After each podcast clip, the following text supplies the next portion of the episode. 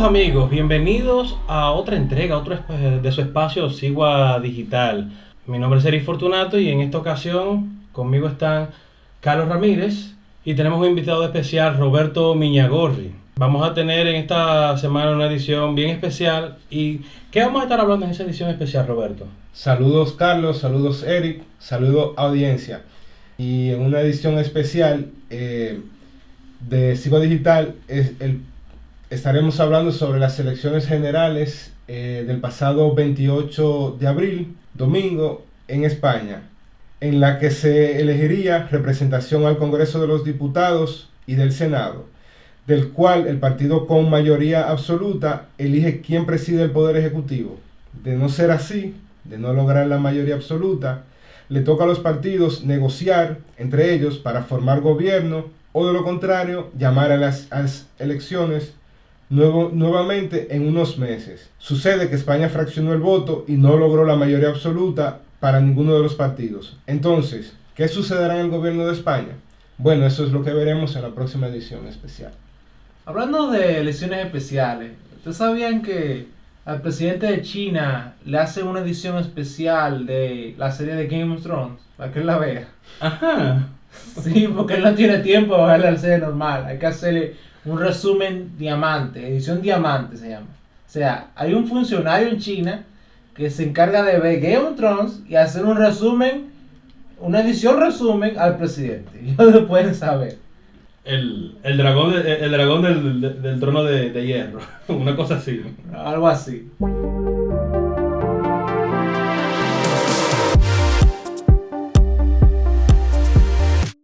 Saludos a todos y bienvenidos a una nueva entrega de República 21.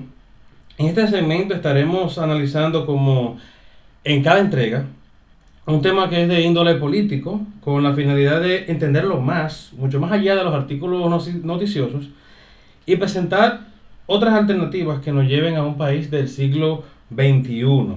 Y en esta entrega primero queremos cerrar el tema de la reelección, que dicho sea de paso, Danilo no ha dicho ni esta boca es mía. Y queremos dejar en claro que la única opción que le queda al presidente es modificar la constitución nuevamente, porque la idea de Curi que habíamos hablado anteriormente no tiene realmente eh, asidero, o sea, no tiene eh, pie ni cabeza, y ya veremos eh, por qué. Lo segundo y el tema central de nuestra entrega de hoy va a ser lo que vimos en la prensa de la solicitud de Reinaldo, que es el presidente del Senado, pidiendo interpelar a tres jueces del Tribunal Superior Electoral. Y eso es sumamente delicado y peligroso. Entonces, para nosotros cerrar eh, lo que se había hablado de la última entrega, me gustaría mencionarles un informe de la comisión que llaman la Comisión de Venecia, que es del Consejo, del Consejo Europeo, y ellos esa comisión trata los temas que son de derechos y temas constitucionales y los tratan a solicitud de quienes le, de, otros organismos bilaterales que les requieran a ellos eh, su, opinión y su pericia. La OEA le pidió a ellos en el 2018 información, eh, un análisis sobre, sobre, la, eh, sobre reelegirse y los límites de la reelección y si era un, y si era un derecho. Y entonces eh, esta comisión de Venecia se reunió en su plenaria del 16 y 17 de marzo del 2018. ¿Qué pasa? Ellos concluyeron lo siguiente. La reelección no es un derecho humano como, como lo, sí lo es el derecho a ser elegido y, y otros derechos. Y la, la posibilidad de uno reelegirse, según, según la comisión, es una modalidad de ese derecho a, ser elegido, o en todo caso, si el país así lo, de, lo decide y los marcos legales eh, lo establecen, una restricción. Una restricción para, para poder permitir que otras personas se puedan, puedan usar el derecho a ser elegidos. ¿Qué sucede también?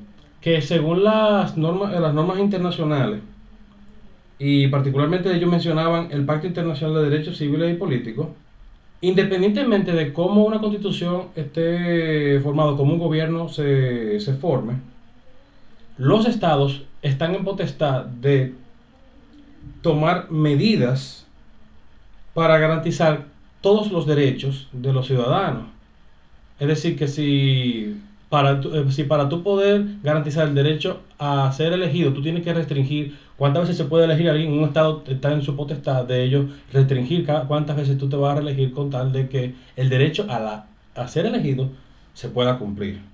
Es interesante que para ellos llegar a la conclusión a la que llegaron, analizaron 58 constituciones, tanto de los países en Europa como de los países en América. Y ninguno de los países en su constitución, ni tampoco en la jurisprudencia de cada uno de los países, asume la reelección como un derecho. Y ni siquiera en Bolivia y en Honduras, que, eh, que hubieron eh, una especie de, de referéndum donde, donde modificaron y permitieron la, la reelección, ellos tampoco consideran la, la reelección como un derecho, como que, eh, como que quien está en el poder tenga derecho a, a reelegirse. Es interesante eso, porque ellos en su tribunal constitucional o en su corte re- respectiva, ellos modificaron la constitución para, eh, para permitir la reelección. Sin embargo, ellos no consideran la reelección como un, como un derecho. Algo también muy interesante es que ellos dicen que los, los límites de la reelección presidencial están consagrados en la constitución. Cada una de las constituciones habían límites de, para la reelección. Por lo que también como conclusión ellos tienen que necesariamente hay que reformar la constitución para tú poder permitir que alguien se reelija porque eh, la forma en que eh, se es elegido y los poderes que se dan a un, a un presidente solamente son dados por medio de la constitución, es decir, que no habría otra manera ni otra corte ni nada que no sea a través de una modificación de donde vino el, ese, ese poder, ese, ese derecho. La decisión de alterar o eliminar los límites de la reelección presidencial tiene que sujetarse a un, a un escrutinio y un debate muy minucioso. Y al final, dicen ellos, que se tienen que eh, eh, respetar los marcos legales y constitucionales. Un presidente que busque quedarse en el poder y haga todo lo posible, aun si fuese ilegal, la comisión lo que dice que eso está, eh, eso es eh, desvirtuar el propósito y que al final ese es como que alguien se, como que ese presidente se esté convirtiendo en un monarca republicano.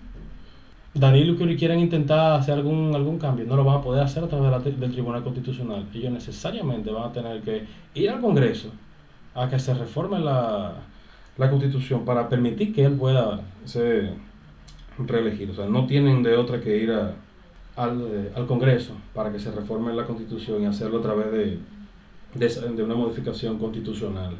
Ahora, lo que sí queremos llamar la atención es que así eh, es el llamado que habíamos hecho en la... Es necesario reformar la Constitución, pero para poder dejar eh, en claro las restricciones de quien está en la presidencia y blindar eh, cualquier tipo de modificación, cosa de que si se va a modificar la Constitución, se necesitan las tres cuartas partes de toda la asamblea, que no sea una, una cosa de que cada vez que quiere el mandatario eh, modificar y que modificar la constitución sea tan fácil. O sea, se hace, se hace necesario hoy día que se blinde la constitución para que no, eh, no se pueda modi- modificar eh, cada vez que se quiera, sino que específicamente cada vez que alguien quiera hacer una modificación de cualquier artículo o lo que sea, que se, que se consigan la suficiente matrícula, o sea, eh, las tres cuartas partes para poder blind- blindarlo. Así que si, si se quieren más detalles, pueden ir a la entrega anterior del el, episodio en el cual tratamos, tratamos esto, sobre ese llamado, y pueden escucharlo en Spotify si lo buscan, Sigua Digital, y también en iTunes está disponible en el primer episodio donde hablamos de este, de este tema. No sé si, si Carlos o Roberto tengan algo, eh, algún, algún comentario sobre, Bueno. sobre este informe. Agregándole a la conclusión y a la propuesta de cómo se debería modificar la, la constitución, se debería incluir, y de hecho está en la constitución, un referéndum. Pero un referéndum consultivo antes de modificarla y un referéndum aprobatorio después de, para aprobar la modificación. De forma que no solamente quede a los políticos en el Congreso la modificación, sino que el pueblo, que es el soberano, según la constitución, tenga dos veces de decisión y voz y voto en, en esta, en este asunto que no es para menos, es la constitución que se cambia, es el pacto social.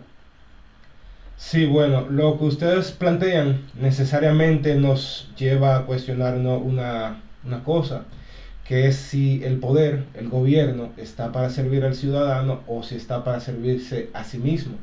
Y da a entender con este tema de la necesaria reforma a la Constitución, como tú bien planteas, Eric y Carlos, eh, si el poder solo quiere servirse, ser- servirse a sí mismo, si quiere estar eternamente ahí, o, o no, lo que busca es servir a la ciudadanía, no deja esta interrogante. Bien, pues entonces pasemos a lo siguiente. Este tema que sí es muy, eh, sí es muy delicado y es que todos ustedes ya para este, eh, para este momento saben, los que nos, y los que nos escuchan, que Reinaldo, que es el presidente actual del Senado, pidió interpelar tres jueces del Tribunal Superior Electoral.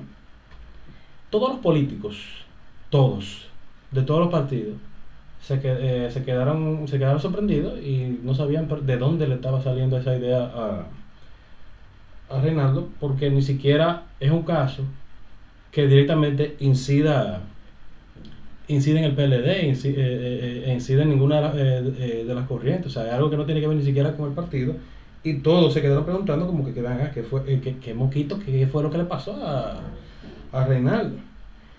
Y quizá ustedes se pregunten que, eh, por qué Reinaldo lo hizo. Estoy, estoy seguro que la, hasta cierto punto la audiencia tiene que estarse preguntando por qué Reinaldo pide interpelar a, tres jue- eh, a, los tres jueces. O sea, ¿qué, eh, qué pasó? O sea, ¿por qué ese show de, de, eh, de Reinaldo de pedir a las cámaras de diputados que interpelen a los tres, a los tres jueces del, del tribunal? Ahora resulta algo. El problema y lo delicado es porque la atribución para poder, acus- para poder acusar a cualquier funcionario público elegido, ya sea por el voto popular o porque el Senado lo designe, porque el Consejo de la Magistratura lo haya designado, esa acusación le corresponde solamente a la Cámara de Diputados. Los diputados son los que tienen que analizar y acusar en la Cámara de Diputados a cualquier funcionario para luego pasarlo al Senado. Y para poder hacer la acusación en la Cámara de Diputados necesitan la, las dos terceras partes de la matrícula de los diputados ahí en la constitución no menciona nada de que otra figura, otro, otro funcionario, ni siquiera menciona la parte del Senado para la parte de la acusación. Y es delicado porque si las atribuciones son del, de la Cámara de Diputados, el hecho de que Reinaldo como presidente del Senado a voz pública pide a la Cámara de Diputados de algo que hizo el Tribunal Superior Electoral que ni siquiera es del mismo poder, o sea, hay, hay una vulneración de la, de la separación de poderes. Ahora, la sentencia de la discordia lo que hace es que anuló la convención del PRD. Y al anular la convención del PRD, deja a Miguel Vargas sin la presidencia del PRD. Y entonces, para colmo, se está diciendo que el Tribunal Superior Electoral estaba violentando la, la sentencia del Tribunal Constitucional. Pero es algo gracioso, porque realmente la, la sentencia del Tribunal Constitucional anuló eh, la sentencia previa del Tribunal Superior Electoral por el hecho de que no tenían todos los documentos probatorios para poder eh, cancelar la convención y le piden, vuelve a analizar otra vez la- eh, el expediente, la- eh, el expediente, recoge toda la, la fuente, todos los documentos y recibe y acepta todas las partes, los, los argumentos de cada parte y entonces vuelve a tirar sentencia. Es decir que el Tribunal Superior Electoral está evaluando porque el Tribunal Constitucional le mandó otra vez el expediente para atrás para que ellos analicen. Están mandando para atrás al Tribunal Superior Electoral para que ellos evalúen O sea, porque es su competencia. Básicamente el Tribunal Con- Constitucional lo que le pidió es que re- lo vuelva a verificar el caso. No lo mandó a establecer una sentencia X, sino le mandó, mira, vuelve a ver el caso y emite una sentencia. Exactamente. ¿Y qué pasa? Que a partir de ahí el Tribunal Superior Electoral evalúa, recibe los documentos probatorios que le hacían, que le hacían falta, escucha a ambas partes y ellos emiten una otra vez sentencia eh, cance- eh, anulando la convención del, del Comité Ejecutivo Nacional porque no había quórum en el Comité Ejecutivo. O sea, cuando, se, eh, cuando el PRD reunió su Comité Ejecutivo Nacional, según la lista que le entregaron al Tribunal Superior Electoral de quién eran los, eh, participantes, no llenaron el quórum. Y por eso eh, la declararon nula. Si tenían ya todos los documentos probatorios y analizaron, y de ellos dan una serie de consideraciones ahí y ellos analizaron los estatutos del PRD y le pasaron la lista del Comité Ejecutivo Nacional y dijeron que no había, eh, no había quórum y, realmente no había quórum, ellos están actuando según los, eh, los poderes, eh, eh, según los atribu- las atribuciones que le da la ley al a, a ellos mismos como, como, como alta corte. Ellos actuaron según el derecho, no según una opinión personal de ellos, sino según lo que la constitución y los estatutos del Partido Revolucionario Dominicano establece. Ahora, si ellos hacen bembita por eso, Caso gracioso del voto disidente. Porque en el voto disidente del Tribunal Superior Electoral, la jueza que vota de manera eh, disidente, lo, lo que argumenta es que, aunque ella estaba de acuerdo con la mayoría de consideraciones de ellos, ella dice que hay veces que lo- en los partidos es costumbre de que se reúnen los, eh, se, se reúnen los diferentes comités y no siempre hay un acta.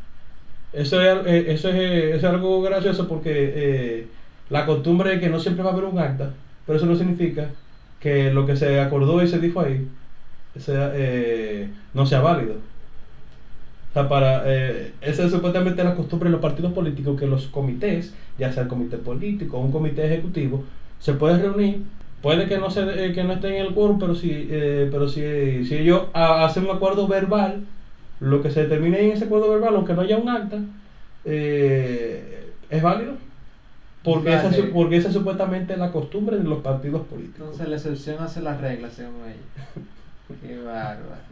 pasa una cosa interesante y es que salió un, periódico, salió un periódico digital algo que, que aclara por qué Reinaldo o que por lo menos da una teoría de por qué Reinaldo em, decide que se interpela a los, a los jueces Creo, creo que el periódico se llama lo que sucede.com. Lo creo.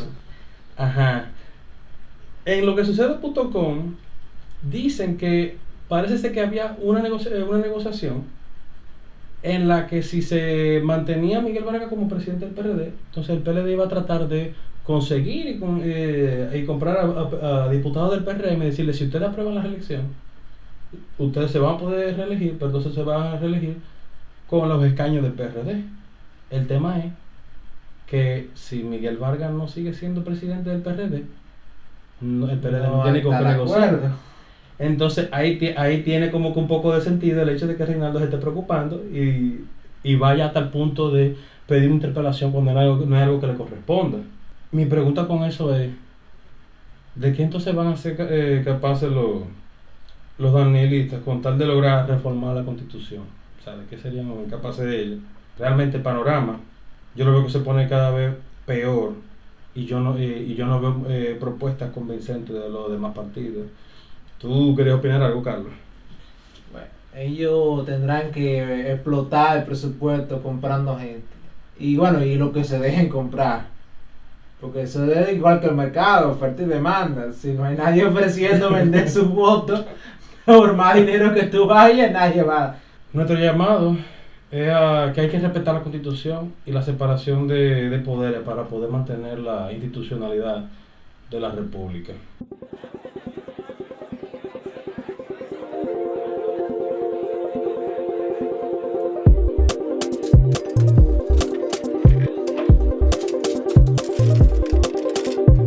Saludos a todos, bienvenidos a Bagatela. En donde cada entrega trataremos de traer un tema de interés económico y financiero nacional o internacional y, tra- y tratarlo de forma llana y que todos entiendan el fondo y las implicaciones del mismo. Existe un tema del cual se habla muy poco, pese al mismo ser uno de los más importantes cuando se habla de economía en general. Este es el ahorro. ¿Cuál es, cuál es la columna de toda economía sostenible? Roberto, ¿para ti qué es el ahorro? Bueno, mi manera de verlo es que una persona produce, trabaja, produce, y parte de lo producido lo guarda para uso futuro, en otra cosa que pueda necesitar, invertir, etc. Sí, eso es más o menos una visión válida. Y, y Eric, tú de, tu- de- de lo que a ti te entra en el mes, ¿cuánto más o menos que tú ahorras? ¿Qué porcentaje? No diga número, nada más de un porcentaje. Yo intento ahorrar un 13%. 13%. Eso es un número aceptable, pero vamos a ver. Yo, Se- yo he aprendido que necesito ahorrar más porque supuestamente en, la eh, en, lo- en los conceptos de finanzas saludables se supone que uno ahorre un 35, un 30% de lo que uno le, le entra. Sí. Y que uno, eh, y, y que deja uno con un 70% para usar. Hay un gran depende con eso. Lo recomendable es rondando un 20%. Y vamos a ver más adelante por qué, es recomendable un 20%.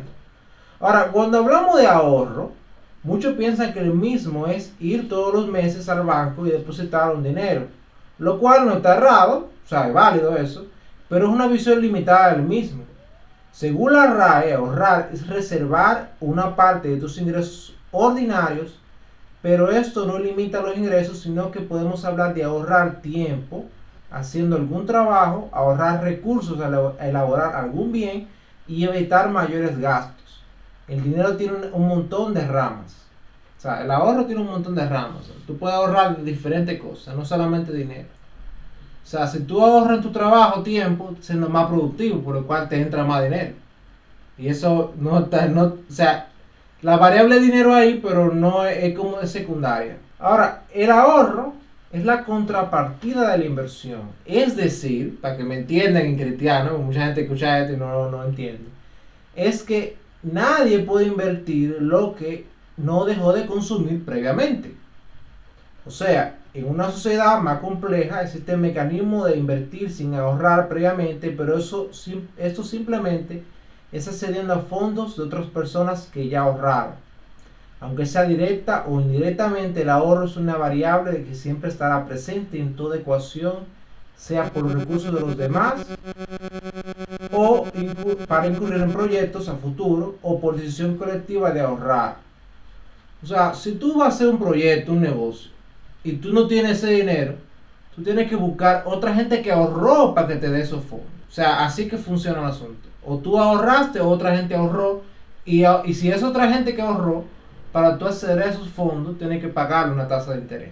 Entonces, así que más o menos funciona. O sea, eso de que se puede invertir sin ahorrar, eso realmente no, no es válido. Ahora, Roberto, ¿qué tú opinas de esta frasecita que anda por ahí? El consumismo es algo inherente al capitalismo. Me parece que es no, no tiene pie ni cabeza, sería todo lo contrario. El ahorro es el fundamento del capitalismo. ¿Qué te parece a ti esa frase?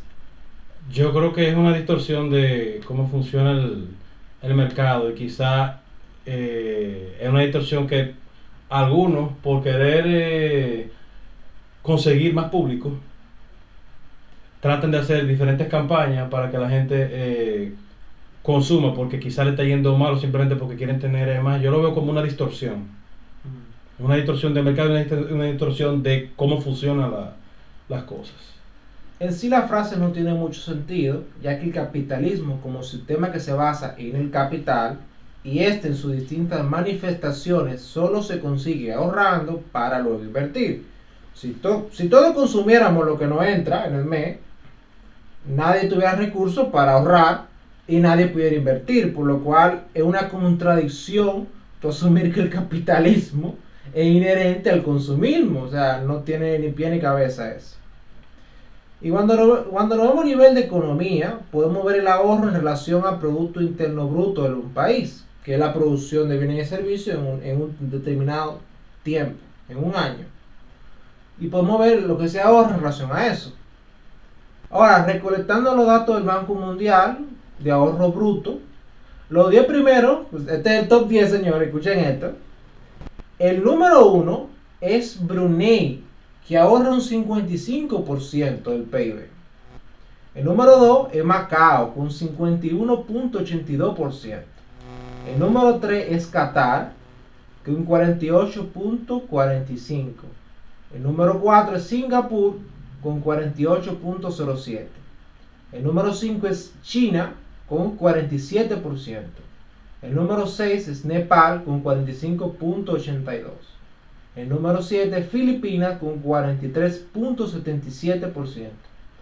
El número 8 es Botswana con 39.35%. El 9, Argelia con 37.83%. Y el número 10 es Irlanda con 36.63% para cerrar la lista al 2017 con los datos del Banco Mundial. Ahora, si nos vamos a la región, podemos ver que Estados Unidos ahorra un 19, Chile un 20.51, Brasil un 14.80, Argentina un 13.48, lo cual es muy bajito. El Salvador 14%, también muy bajo, 14%. Venezuela, la última vez que se pudo sacar esa medición, o sea, hacer estadística económica en Venezuela es un milagro. La última vez que ellos pudieron sacar eso, que fue en el 2014, o sea, hace un rato de eso, en el 2014, fue, era un 8%, muy bajito. Sabrá Dios cuánto es ahora eso. si es que ahorra. T- Tienen una suerte si llegan aunque sea un 1%. Sí, sí. Ahora, Roberto, ¿cuánto tú crees que ahorra República Dominicana? Eh, sería difícil eh, estimarlo, me imagino que el Banco Central tiene datos sobre eso, pero yo diría que está en el, en el promedio que está la- el resto, la región. Más o menos por el promedio. ¿Y, y tú? Eric? 10, ¿Qué tú- qué tú 12. crees? 10, 12. Yo espero que yo tenga ahorrando más que lo que yo estoy ahorrando, por lo menos. Ojalá que llegue un 20. Vamos a ver, vamos a ver. Bueno, realmente nuestro país ahorra un 21% en relación al PIB. Lo que está levemente por debajo del promedio global, que es un 22.58. Ya ustedes saben por qué yo estaba diciendo que bajito. Si el promedio son 22.58 y tú estás ahorrando un 8 como Venezuela, sabrá de cuánto están ahorrando ahora mismo, pero en ese momento era, era bajísimo. Y Argentina con 13 puntos y pico también es bajo. Y Brasil también no se queda atrás. Mi preocupación es, ok, eh, la región está en un 22, nosotros estamos ahorrando más o menos un 21, pero ¿cuánto nosotros vamos a poder ahorrar con todos los préstamos que se están cogiendo y con la maceta de deuda que nosotros más estamos eh, cogiendo? O sea, si hay, más, si hay forma de ahorrar y si estamos ahorrando, tomando en cuenta que, que tenemos demasiada deuda, demasiado préstamo humano. Sí, porque también el asunto está la partida doble. O sea, ahorramos 20, pero al, al final si cogimos prestado 40 por allí con con el vecino, no estamos, no estamos mucho tampoco. En sí, como todo en la vida se requiere un balance. A veces un ahorro alto responde a un ambiente de incertidumbre, como puede ser una cultura que valore mucho una vejez segura. O sea, puede ser que la gente esté ahorrando mucho porque entienda que la cosa se vaya a pique. Y hay que prepararse. Como puede ser gente que valora, bueno, yo quiero una vejez segura y sin mucho contratiempo. O sea, existen diferentes razones por un ahorro alto. Ahora, puede ser que lo que parece evidente que niveles de ahorro de un 8% o menores acarrean grandes problemas como puede ser crecimiento bajo o negativo, alta inflación una situación de descomposición generaliz- generalizada del aparato productivo nacional como en el caso de Zimbabue. Como hablamos ahorita, o sea, si tú no ahorras, tú no puedes invertir, entonces tú vas a tener un crecimiento bajo. Y en caso de países donde tienen unos gobiernos con política monetaria muy heterodoxa o digamos o en cristiano, lo que era de política monetaria, o sea, vaina que no tiene ni pie ni cabeza, si la gente no ahorra en esos países, tú tienes el dinero moviéndose más, por lo cual la inflación sería más alta de lo que podría ser. Por eso es recomendable mantenerse por ese promedio global de un 22 puntos y pico.